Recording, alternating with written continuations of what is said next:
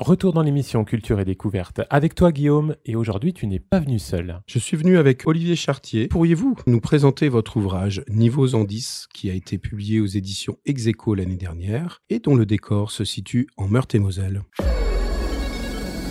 Vous êtes bien sur Autoradio.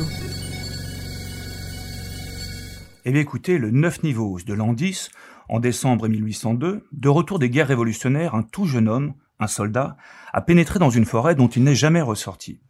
On ignore toujours pourquoi, et toutes les hypothèses sont possibles. À travers la voix et les yeux du soldat, j'ai décidé dans mon ouvrage de retracer ses dernières heures, ses rencontres et son parcours de vie. En effet, sa disparition est une énigme. Pierre-François est le protagoniste du récit, le héros de l'histoire. Ce jeune homme a-t-il réellement existé? Vous savez, il s'agit d'une biofiction, à savoir une fiction basée sur un ensemble de faits réels, avérés et d'une simple vie, celle de Pierre-François, 1878-1802. Il s'agit donc d'un jeune soldat qui fut découvert mort à la lisière du village de Dieulouard, au nord-est de la France, en 1802.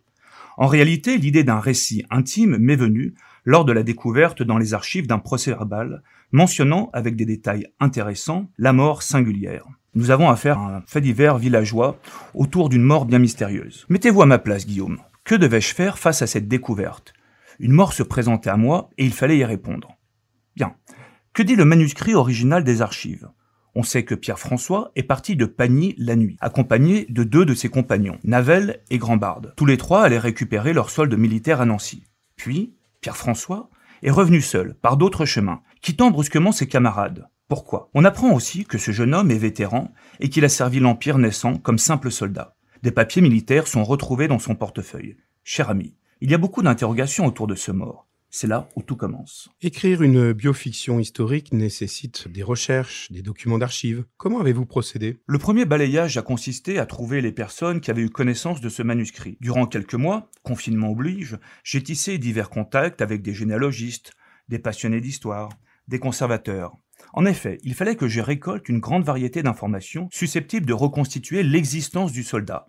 Des enfants, une femme, des parents, des frères, des sœurs peut-être un lieu de naissance, une profession. Ce jeune homme dont j'ignorais tout commençait à se révéler dans sa profondeur. Vous savez Guillaume, les archives recèlent des trésors de sociologie incroyables.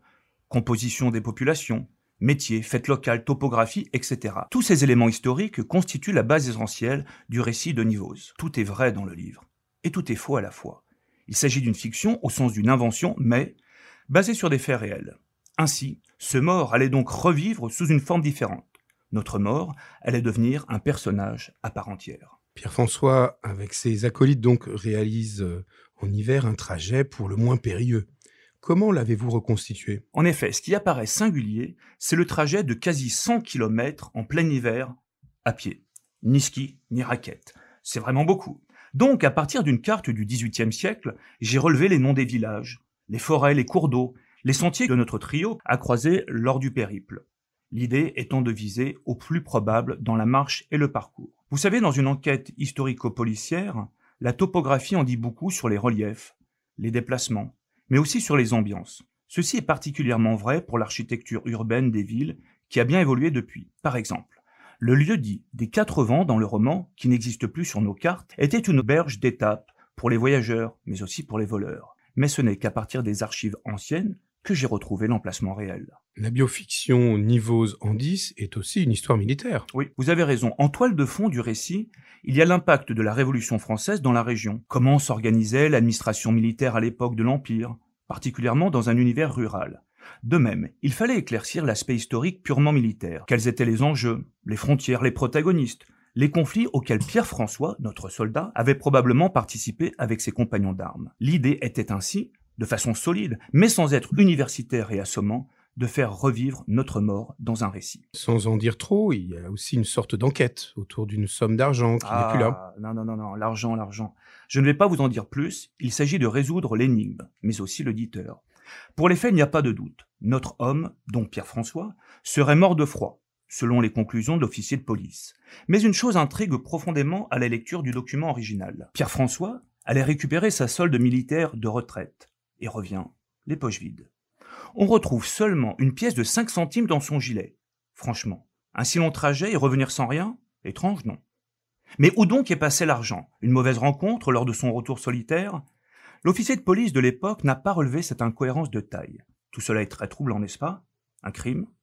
Un accident? Un meurtre? Je propose donc dans le livre des pistes de réflexion pour mener l'enquête à votre tour. Hmm. Le Pierre-François de l'ouvrage, dans ses dimensions psychologiques, est une sorte d'idéaliste.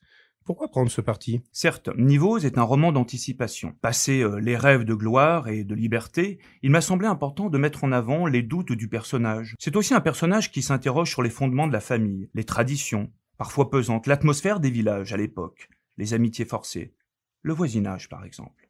On perçoit donc la question du destin et du hasard comme une espèce de leitmotiv. Pierre-François devait-il, voulait-il vraiment revenir chez lui? Le lecteur tranchera. Plus largement, cette biofiction renvoie à des aspects liés à la mémoire et à notre devoir envers les disparus. C'est ici qu'apparaît, il me semble, le devoir de mémoire que j'évoque dans l'épilogue de l'ouvrage. Nous avons tous, il me semble, par nos aïeux, été touchés par les conflits du XXe siècle et avant, franchement, que reste-t-il de nos disparus? Et pour combien de temps? Individuellement, que savons-nous encore de ce que nous disent nos grands-parents? L'idée était entre autres, à travers l'ouvrage, de raviver, honorer en quelque sorte la vie des disparus, des existences de faible intensité, comme disent les historiens. Pierre-François, comme les autres, se devait de sortir de l'archive et donc de l'anonymat. Finalement, Pierre-François se poursuit en somme chez les lecteurs. Je l'espère. En effet, je me considère modestement à ce titre comme passeur de vie, d'existence. D'ailleurs, une fois qu'un livre est achevé, il ne vous appartient plus les lecteurs sauront qu'un certain Pierre-François existait et qu'il vit de nouveau dans la mémoire de chacun. Finalement, le devoir est accompli. Retrouvez le roman Niveaux en 10 d'Olivier Chartier en librairie aux éditions Execo. Pour en savoir plus, consultez la page Facebook Olivier Chartier Auteur